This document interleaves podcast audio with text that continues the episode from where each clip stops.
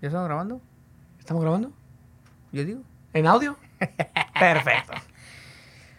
Bueno, ¿qué tal a toda la bandita? Fíjate que este vamos a bueno, vamos a hablar. Eh, ¿Qué tal? Bienvenidos a este podcast, este podcast interesante para todos ustedes. Espero la gente se esté sumando. Ya tuvimos el regreso, el episodio 6. Vamos por el episodio 7, Edgar. El 7 ¿Qué tal? del bicho. Claro, el 7. ¿Qué? ¿Del bicho? El bicho que no la está pasando nada bien en esta época. Pero es el bicho. Es el bicho. Le perdonamos todo. Usted ya lo vio en el título. ¿Por qué se llama repechaje este capítulo? El capítulo número 7 se va a llamar repechaje. Ya tenemos preparado el número 8, pero eso lo verá más adelante. Vamos rápidamente, el repechaje. Fíjate que hablando del repechaje, con cuántas personas no has hablado y has diferido con el tema del repechaje dentro del fútbol mexicano, ¿no? Específicamente dentro del fútbol mexicano que ahora hace, acabamos de ver el repechaje en el fútbol mexicano y estamos a punto de ver esta semana precisamente, si usted lo está viendo en otro tiempo, bueno, estamos viviendo en noviembre, estamos en noviembre, eh, acaba de terminar el repechaje de la Liga MX en el Grita México, porque sí, hubo un torneo que se llamó Grita México. Muy malito, por Estoy- le estoy hablando a la gente del futuro, a mi yo del futuro. Oye, Netillo, hubo un torneo de la Liga MX que se llamó Grita México. Y gritaron de todo menos México. ¿Por qué, Edgar? Te doy la bienvenida. Edgar me acompaña por enésima vez en estos proyectos que... Una dupla me- espectacular, ¿eh? me- espectacular, rayando, Exacto. rayando en la perfección. Exacto. No lo pudiste haber dicho mejor. Neto, gracias otra vez por la invitación. Repechaje, que no vamos a hablar de estos partidos del repechaje. Hay que aclarar ese punto. Sino más bien del repechaje en sí. ¿Es bueno?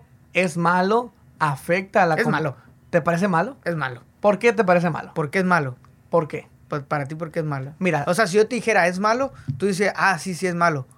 Mira, O sea, tú dices, sí es malo. En una liga que ya de por sí el sistema de competencia es muy benévolo, que te permite muchísimas cosas, te da varias oportunidades, porque antes del repechaje son ocho los equipos que pueden pasar a la siguiente ronda, una liguilla de ocho, ocho de, de 18. Ujú. A final de cuentas son un número importante. Ahora te da todavía más oportunidad, ya no son ocho, son 12 los que pueden disputarse el título de Liga MX Y eso está mal. está mal. ¿Por qué? Ah, Porque a final de cuentas ves equipos de 20 puntos, 21 puntos, con posibilidad de acceso Bueno, a la ver, va- liguilla. vamos dejando claro algo.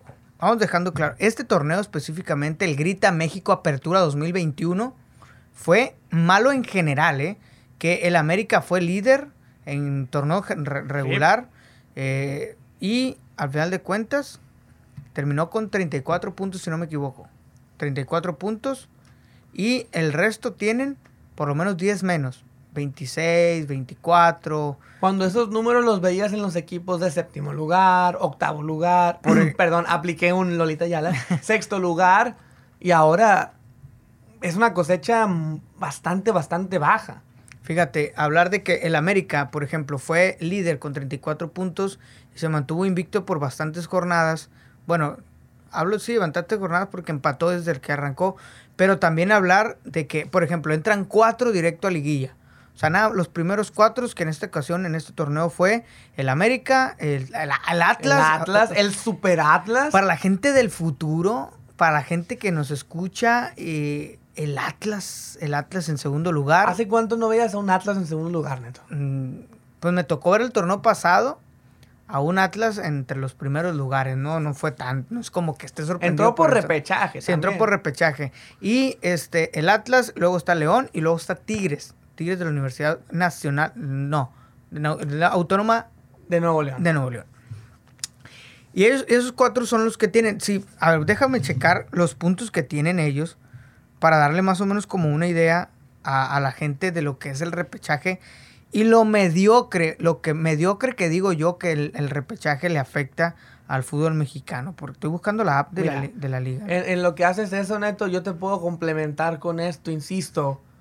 ¿Cómo es posible que un equipo que cosecha 20 puntos en la liga todavía tenga aspiraciones y posibilidades de salir campeón en el fútbol mexicano? Porque mira, un repechaje a final de cuentas es una oportunidad. Sí. Sí, pero estás otorgando del quinto al doceavo muchísimas oportunidades. Que hasta cierto punto a mí se me hace injusto para el quinto, sexto, séptimo y octavo, que sí lucharon por estar entre los mejores ocho como normalmente se hace, como normalmente se hace, ¿no? La, la liguilla es, los primeros ocho son los que entran como se estaba haciendo.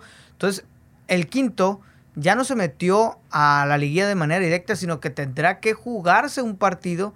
¿Y qué pasó? Por ejemplo, el, el- vamos, vamos con, con la tabla. Aquí está. El América es líder con 35 unidades. El Atlas con 29, empatado con León con 29 puntos. O sea, son 6 puntos de diferencia entre el primero, segundo y tercero. Y está abajo Tigres con 28 puntos. Solamente son 7 puntos de diferencia entre el primero y el cuarto lugar. Después viene aquí donde está la A diferencia. ver. Cuatro puntos de diferencia entre el, cuarto y el quinto lugar. ¿Por qué? Porque Santos, que fue quinto de este torneo, tiene 24, al igual que Toluca y al igual que Puebla. O sea, tienen la misma cantidad de puntos y está uno en quinto, otro en sexto y otro en séptimo. Obviamente, la diferencia de goles es lo que varía en, en este, en este sen- sentido, ¿no? Después sigue el poderoso Cruz Azul, el actual campeón de este torneo, que ahorita vamos a hablar de eso. Este, luego sigue Monterrey. Cruz Azul es el único con 23.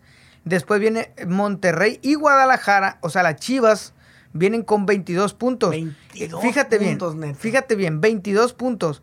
¿Cuántos tenía el líder? 35. 35. Ya es menos de 10 puntos entre el primero y el décimo lugar que es Chivas y que es noveno Monterrey.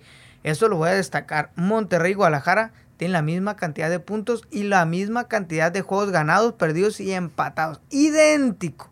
Un fracaso para el Monterrey, totalmente avanzar del como eh, posición de repechaje, ¿no? Por todo Y- lo que se invierte, por la todo lo que, que tiene, tiene. y tener un entrenador que se presume es de los más exitosos Javier Aguirre, en la ¿no? historia de nuestro país. Claro, Javier Aguirre. Después sigue Pumas con 21 y el último lugar, el último lugar que es el 12, se metió con 20 puntos, pero estaba Mazatlán y Necaxa con la misma cantidad de puntos, pero no les alcanzó en goleo para meterse al ¿Tienes las victorias del San Luis? Tengo las victorias del San Luis. Tiene eh, cuatro victorias nada Un más, equipo que aspira a jugar la ocho liguilla empates, con cuatro victorias, neto. Cuatro. cuatro victorias. No pasó.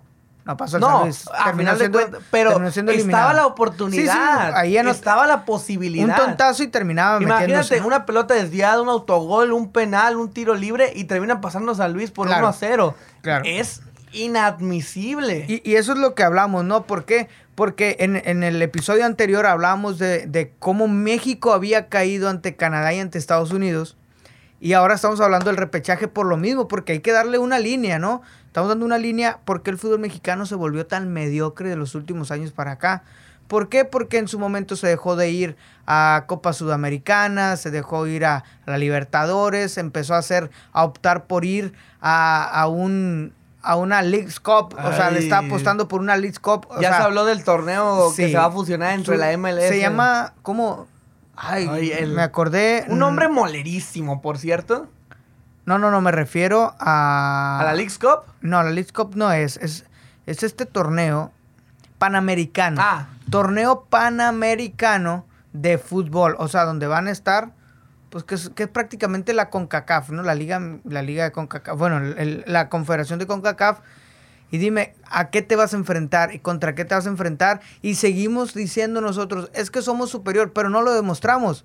¿Por qué? Porque lo que necesitas es rozarte con, eh, con equipos de, de talla internacional, Claro, ¿no? porque le, le puedes hacer lo que quieras a los equipos de Costa Rica, de Guatemala, de Honduras, que muy de vez en cuando te pueden dar la sorpresa y te Sí, terminan mejor- ganándote un partido o sacándote un susto, un empate.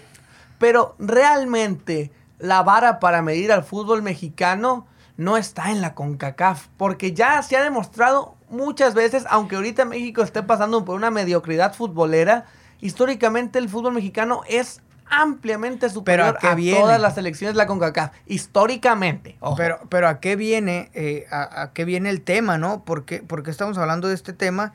Y es precisamente por eso, porque estamos viendo la mediocridad del fútbol mexicano, cómo ha disminuido su nivel o cómo se ha mantenido, o sea, ha estancado, más bien es la palabra correcta, se ha estancado, pero ¿por qué? Hay una cosa llamada repechaje, que es lo que estamos hablando, cómo es el sistema de competencia, que es admirable que todavía la Liga MX siga con el sistema de competencia. Que lo hizo en un momento de por entrar, temas económicos. De entrar ocho. Sigue, o sea, de liguilla, ¿no? De los cuartos de final, semifinales y final. ¿Por qué?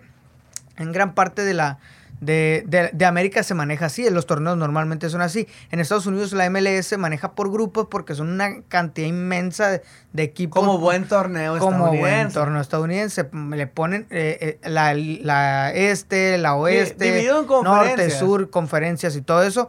Hacen grupos, se enfrentan entre ellos, entre grupos también, y terminan sumando una cantidad. Los dos mejores avanzan a la siguiente ronda. Es lo que yo, es lo que, es lo que yo entiendo. Acá en México no, acá juegan todos contra todos, el mejor, el que termine con un mejor puntaje es primer lugar, el que termine y así sucesivamente, el mejor en goleo, desempate, bla, bla, bla, y termina metiéndose de una mejor manera, enrachado o no enrachado, etcétera, etcétera, termina siendo, es muy similar a lo que hace Estados Unidos, ¿Sí? ¿por qué? Porque nada más lo único que haces es que separas el, el número de, este, de, de, de equipos y al final de cuentas eso es lo que termina por por afectar, ¿no? Entonces vamos a ver qué es lo que sucede con, con, con, el repechaje, porque para mi gusto, para mi gusto, Edgar, el repechaje lo único que ha hecho es, es mermar y agregarle el no ascenso y no descenso de los equipos. Que te quita ver, del, eh, te quita ver, mira, nuevos equipos en primera división, otras plazas, otros aficionados, nuevos jugadores, otros futbolistas y además, mira, el repechaje sería interesante si como máximo uno o dos equipos tuvieran la chance de avanzar.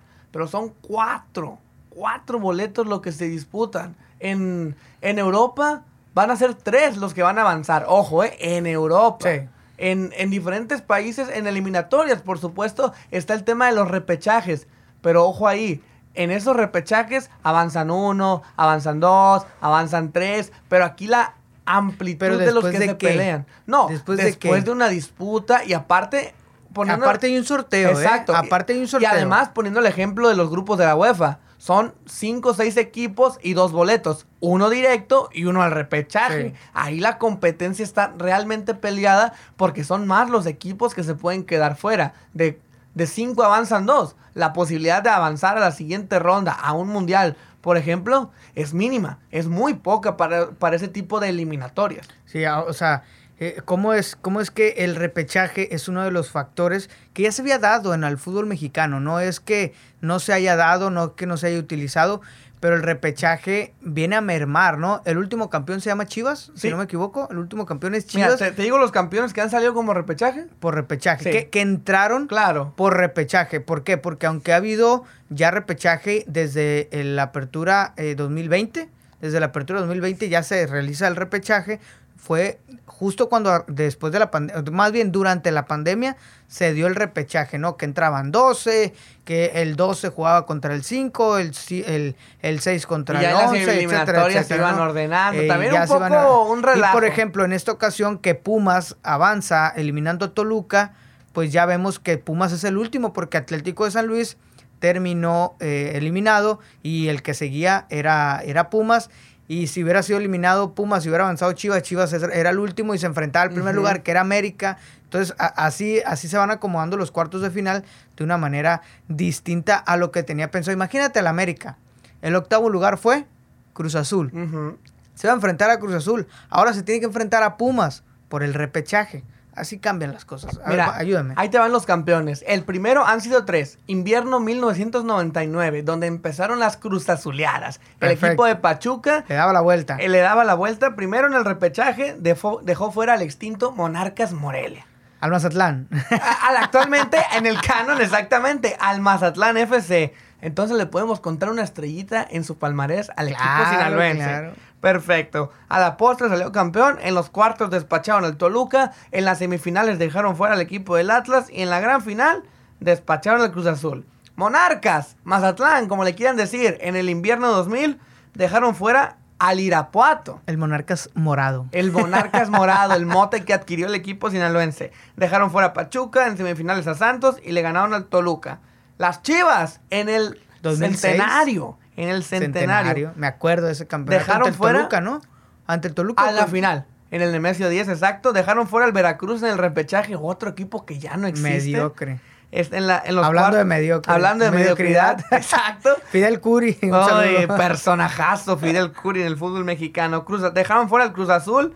En la semifinal, yo sé que te acuerdas bien, dejaron fuera al América. Al América. 2 a 0 terminó ese partido. Y en la final, pues ya conocemos lo que pasó. El Bofo Bautista les dio en ese momento La estocada. la onceava. La onceava. La La, onceava que estrella. lo ponía como el campeonísimo del fútbol mexicano. y el primer título en la era Vergara. En la era Vergara, porque eh, en el 2006, eh, de hecho en el 2005 también hicieron un gran torneo con Carlos Salcido, el Maza Rodríguez. Digo, Carlos Salcido no está en el campeonato del 2006, ya se había ido para el PSV Eindhoven, pero... por lo eh, que hizo en ese 2005. por lo que hizo en ese 2005. Pero estamos hablando de un Omar Bravo, estamos hablando de un Osvaldo Sánchez en la portería, el. Venado, sí, Reynoso, Manolo Sol. Estamos hablando de una cantidad impresionante de jugadores Cuando de primer nivel. Chivas tenía Cuando grandes te- canteranos y Que mexicanos. Ese es otro tema, lo vamos a dejar para otro tema. Que incluso ya hay un episodio que hablamos con Enrique Noriega, precisamente de las Chivas. Lo invito para que vaya y lo Buen busque. video, ¿eh? Sí, o sea, con Enrique Noriega, que Enrique Noriega es narrador de Chivas TV. Si alguien te puede decir algo de Chivas, es el buen Enrique. Se supone. Se supone porque les voy a contar un secreto. El señorón le va a los Pumas. Pero bueno, esos son otros temas. Bombazo de último momento. Esos son otros- Exclusiva. Esos son otros temas. Pero bueno, la pregunta es, Edgar, para finalizar, recordar que no queremos hacerlo tan largo. Podemos hablar y hablar y hablar y hablar. Pero la pregunta, ¿afecta al fútbol en general, al fútbol mexicano, el repechaje? Sí. ¿Por qué? Mira, la prueba está que en el repechaje tuvimos partidos agradables. Me atrevería a decir, tuvimos muy buenos partidos por lo mismo de que algunos equipos tiran la concha, por decirlo de esa manera, por el hecho de que tienen chances. Son suficientes boletos los que tienen para entrar al repechaje. ¿Esto qué nos, qué, en qué termina? Aparte de que no hay ascenso y descenso, que nos aventemos 17 jornadas de fútbol verdaderamente espantoso, escalofriante, que Oye, aquellos fue- que tienen somnífero Fue la peor, fue el peor torneo en cuanto el a peor. goles. En peor. cuanto a goles. Normalmente Hubo el equipo muchos- con más goles tenía arriba de 30. hubo Fueron 26 goles el, que, el más Hubo goleador. jornadas don- de 1-0, de 0 a 0. Deja, deja tú eso. Partidos como de 4 o 5 de 0 a 0. ¿Qué es eso? Sí, ¿Qué total- es eso? totalmente. Y mira, totalmente. afecta por eso, porque en el repechaje tuvimos partidos interesantes. Monterrey nunca lo habíamos visto así de, de contundente en el torneo. No habíamos visto un partido quitando el Pumas Cruz Azul de la jornada regular como el de Puebla Chivas, con esa garra y esa Entrega, ¿no? enjundia. De que no hay mañana. Un Eso sí equipo es tan interesante. ¿Qué es lo que busca la Liga MX, Sí, no? ¿Qué pues, es lo que pero ¿para busca? qué esperar Darle tantos? espectáculo a algo tan mediocre. ¿Por qué no lo podemos tener desde las primeras jornadas? ¿Y qué pasaba con un Tigres cuando le empezó el repechaje? Se metió al repechaje, el Tuca se metió al repechaje. Ah, dijo, pues más a gusto, mira, tiro la concha Que durante por todo sí el siempre torneo. Tigres así era Por con el eso, Tuca. Por ejemplo, o sea, tiro la concha durante las primeras 10 jornadas y en las últimas 7 aprieto el acelerador y termino E metiéndome el repechaje. cuando ¿no? ¿no? había repechaje, equipos que salieron en octavo lugar, que Campeón. faltando cuatro jornadas estaban fuera, se pusieron las pilas y salieron campeones. Te puedo hablar de Pumas en su momento, en uno de los, de los dos títulos, eh, el tema de Santos en el 2015, me acuerdo perfectamente. Con Siboldi, ¿no? Con, eh, con, no, Santos en el 2015 con Caiciña. Con Caiciña, En el Caiciña. 2018 fue con Robert Dante Es cierto, Siboldi. me fui muy lejos. Sí, te- tres años antes. Tres Casi años antes. nada, ¿no? Pero ahí, bueno. ahí la cosa es que afecta en el desempeño en la jornada regular, porque ya en los momentos decisivos los equipos ahí sí brindan medianamente el espectáculo, pero tener que esperar 17 jornadas para medianamente un buen fútbol es cansado. Sí, es bastante cansado. Entonces, la pregunta es esa. Sí. La dejamos la pregunta a la gente. ¿Afecta el repechaje al fútbol mexicano? Edgar, muchísimas gracias. Gracias a ti, Neto. Y excelente día para todos. Que la pasen muy bien.